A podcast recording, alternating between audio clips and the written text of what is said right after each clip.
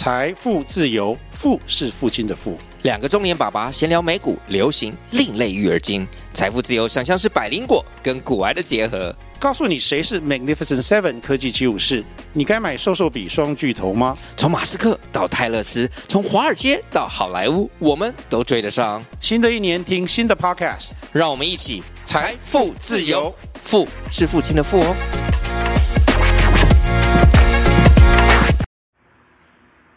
Hi, good morning, everyone. 大家早安，我是邓哥，欢迎来到美股天天说，台股天天聊。今天是西元二零二三年十月十二号。好，今天美国股市的交易的主要的内容的依据呢，跟这个消息的动态呢，我们简单来做一个一一说明讲解。今天美国股市早盘开盘之前呢，有个最重要的就是这个 PPI 的这个物价指数啊，虽然说这个指数呢超乎了市场的预期，但是由于呢最近联准会的多数的这些官员出来的谈吐的内容呢，都表明了他们的这个看法有所改变，可能加息的气氛呢没有那么浓厚啊。呃，原先这个鹰派的口吻呢，在前一个多礼拜之前还是非常的气氛非常的高昂。可是呢，因为最近出来的数据明显看出来呢，数据呢有在下降，只是数字太慢了。但是因为现在市场上面面临到一个比较大的问题，就是这个以巴战争，以色列跟这个哈马斯哈马斯组织之间的这个纠纷可能会有。对物价有蛮大的影响，所以联总会现在在这个地方，哦，可能观察的这个口吻呢，还有这个语气跟态度呢，都会比较混沌一点，因为他们自己也决定不了短时间之内的方向，所以后续这个方面的数据，我们还是要继续在追踪。毕竟联总会的政策呢，是影响所有市场的这一个经济波动的源头啊。我看了一篇报道呢，还有综合的几个呃外电，这样看起来呢，其实联总会现在呢，很肯定的是说，今年呢是绝对呢不可能有降息，明年本来预期降息呢有四次，但是现在看起来呢会减为两次，意思是说就是这个高利息的时代呢还是要维持比较长久的时间。我自己心中里面也是在打滚，也是自己在。推测的想法，现在这个利息这么高，高是一回事，那它到底要高多久呢？高的时间越久，当然对企业跟客跟个人的这个消费能力都有很大的打击，对市场的这个经济软性的着陆呢，也会有很大的这个冲击。所以我刚刚也才提到，就是说。为什么联总会在这边自己他们也混沌不清？他们完全都是要等待这些数据经过内部的这个激烈的讨论以后，才会有比较正确的方向啊。市场上面现在大概的共同点就是希望十一月份会有一个意外不加息的这个动作产生。假设真的是这样的话，那年底的行情更可以期待了。讲到这个行情期待，昨天本来呢，我以为呢，呃，在三四天的这个利空的冲击之下，美股跟欧股的这个势头都那么强烈，台股应该呢也会有不错亮丽的表现。结果呢，事与人为，昨天指数上面大家可能都有赚到指数，可是如果你持有的股票是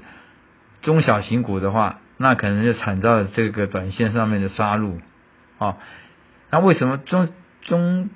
小型股呢，这个短线的这个下跌会这么严重，因为呢，这些股票里面呢，很多都有做手或者是大股东在里面，对这个股价的关心程度比较高，所以当他们这个部位跟筹码比较高的时候，比较多的时候，当这个利空消息来的时候，他们一定先减少持股的比例，保障安全，多获取现金，再来观察后面的态势啊，所以变成就是说，中小型股昨天的跌势比较。深的原因在这边，那大型股呢？最主要其实是是政府基金在后面撑盘啊，在后面做救助。那可能外资在这边对台积电呢也有一点点修正的看法，所以大部分昨天这个外资的买超还是集中在台积电上面。从这一点我们也可以看得出来。那即使即使是这个样子看起来呢，盘中呢还是不会有太强，所以我们还是回归到原点的看法，不要追高杀低啊，买黑不买红，尤其是那种涨势盈利太快的小型股，你要特别特别的这个小心。好，嗯，接下来呢的这个后市的这个看法呢，我们还是就像摸着。这个象腿摸着大象过河，瞎子摸象过河。因为很多数据我们还是要继续再观察，等到有更明朗的这个变化才出来，才会比较好一点。现在最重要、最重要的重中之重就是以巴的这个冲突呢，会不会再持续性的、持续性的扩大？如果再有持续性的扩大，我跟大家报告，假设油田这边有受到攻击，或者是。以色列的这一个地面部队正式开入了这个加萨走廊的话，展开全面性的这个地全面性的这个巷战地面作战的话，那大家要对这个做多要非常的保守哦。我们不能不能不防战争的这个范围呢，由点线面继续扩大到整个全境的范围，那对这个整个中东地区的不安制造更大的一个不安的炸弹在那边。所以以阿战争呢，是我们现在最重心观察的这一个方向。有什么最新的消息，我们也会在第一手跟大家分享。OK，好。至于每一天的这个看图说故事、讲解个股的技术分析，我还是继续会在我们的啊股市老屁孩、股海老屁孩当中为大家分享。好，大家如果有兴趣的话，继续去继续就去在群组当中观察我们对这个日线 K 线图的讲解。OK，那今天的这个分解就到这边告一段落，祝大家操作顺利，智慧和幸运在我们身边，拜拜，Have a good day。嗨，大家好，我是邓哥，又回来了，想跟大家补充一件重要的这个金融商品，就就是有关外汇期货美元的走势。上个星期呢，邓哥跟大家报告说，美元最近的走势好像看起来有这种强弩之末的味道。事实上，这一两天看起来真的是这个味道越来越强烈了。我们别的不说，光看台股的这个台币，台币呢最近呢慢慢都由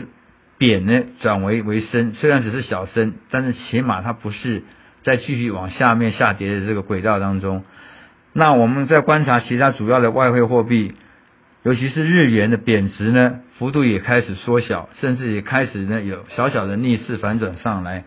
那其他的非美货币，包含欧元、英镑，甚至这个商品货币的加元、